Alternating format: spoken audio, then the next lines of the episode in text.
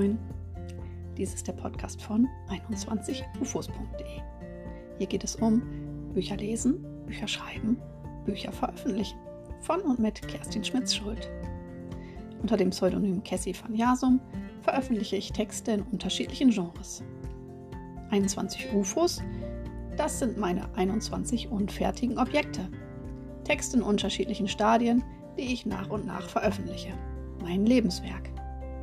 Auf diese Reise nehme ich dich mit. Außerdem unterhalte ich mich mit unterschiedlichen Menschen aus der Buchbubble. Schön, dass du dabei bist.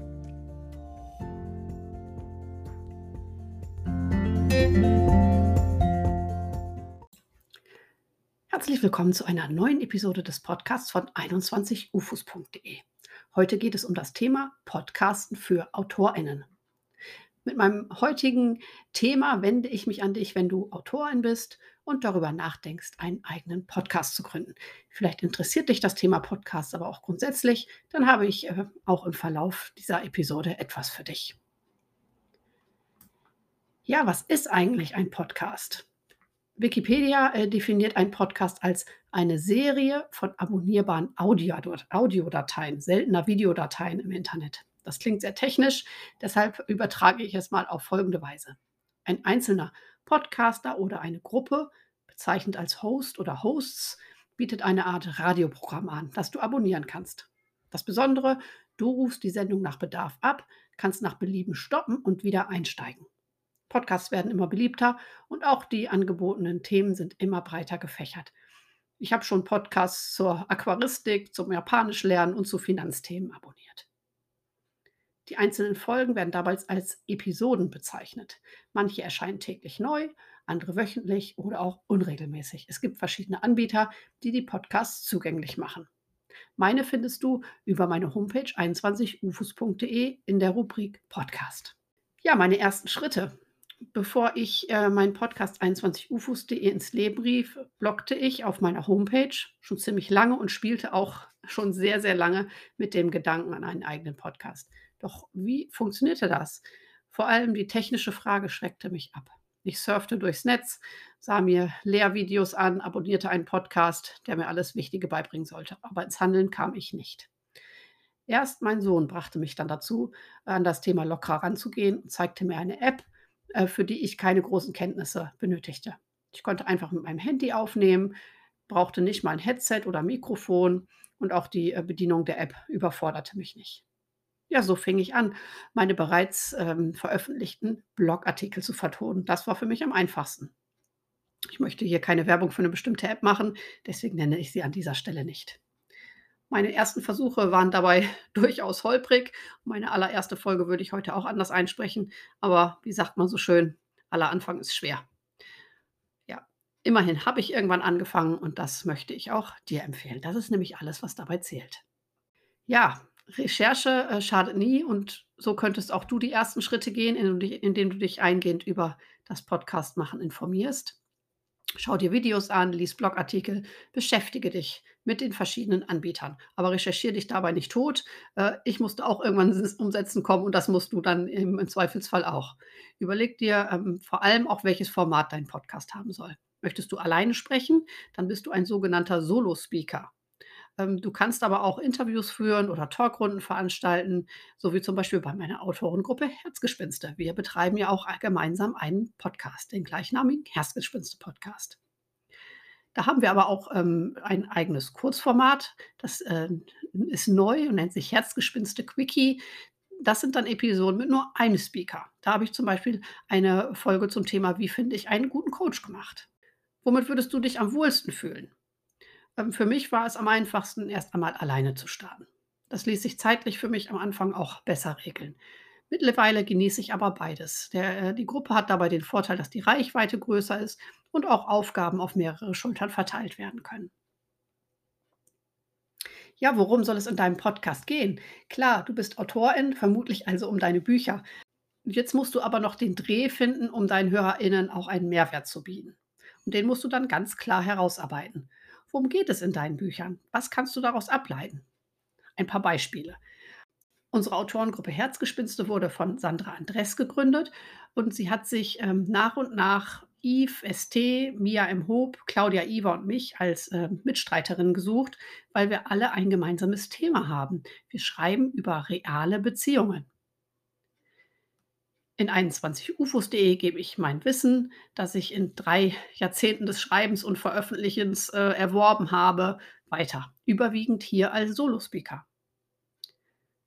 Sandra Andres betreibt auch daneben einen eigenen Podcast. Rilkes Töchter. Hier interviewt sie spannende Gäste zu unterschiedlichen Themen rund ums Schreiben.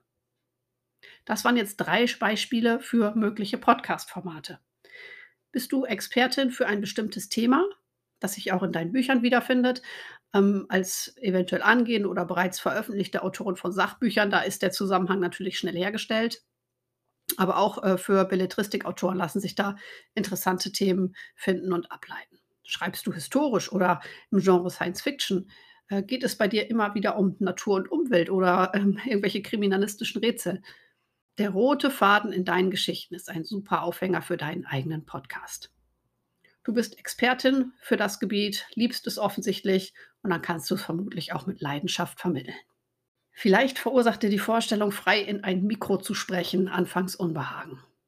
Da möchte ich äh, dir auch noch ein paar Hinweise geben.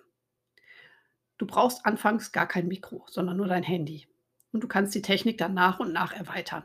Fang einfach möglichst niedrigschwellig an, um überhaupt anzufangen. Was du kannst, ist schreiben, also verfasse zunächst einen Text, den du einsprichst, wenn dir das freie Sprechen noch schwerfällt.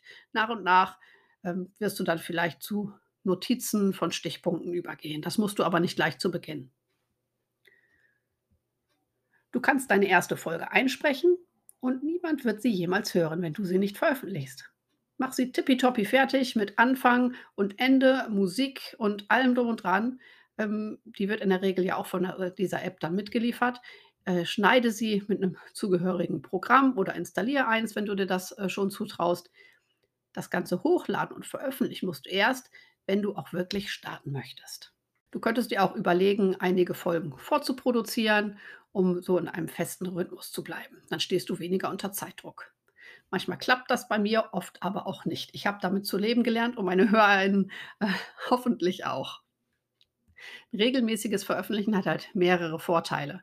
Ähm, zum einen mögen die Algorithmen das sehr gerne und dein äh, Podcast bekommt eine größere Reichweite und die Hörer mögen das in der Regel auch sehr gerne. Die freuen sich dann eben, wenn dein Podcast kommt zu einer bestimmten Zeit. Dieser Podcast hat ja nun auch eine neue Zeit, sonst war es immer freitags morgens, jetzt bin ich auf sonntags morgens umgeschwenkt. Falls du dir immer noch unsicher bist mit deiner ersten Episode, dann kannst du sie auch mal von jemandem deines Vertrauens vorab hören lassen. Das würdest du mit einer Geschichte vielleicht auch so machen, ein lieber Testleser, der dir dazu ein Feedback gibt.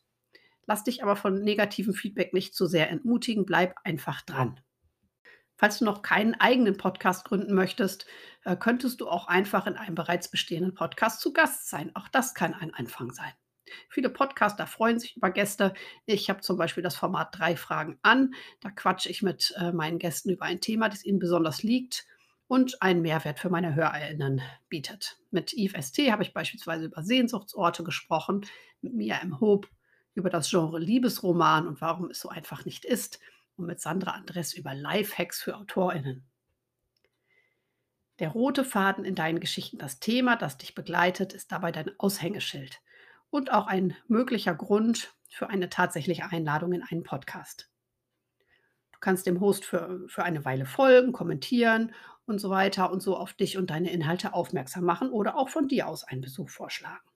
Dann solltest du das Format aber sehr genau kennen und nicht mit irgendwas anklopfen, sondern dein Thema und dein Angebot auf den Podcast abstimmen. Warum bist du interessant? Worüber möchtest du sprechen?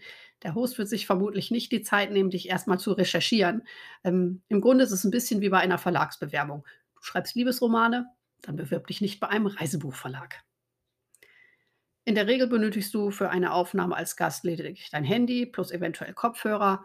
Ähm, doch äh, wird sich vermutlich jeder Host über ein professionelles Mikro freuen, weil äh, das einfach den Klang verbessert. Äh, meines ähm, war mit unter 100 Euro noch erschwinglich. Vielleicht kannst du aber auch eins leihen. Kopfhörer sind ebenfalls gut. Aber lass dich auch hier von der Technik nicht abschrecken.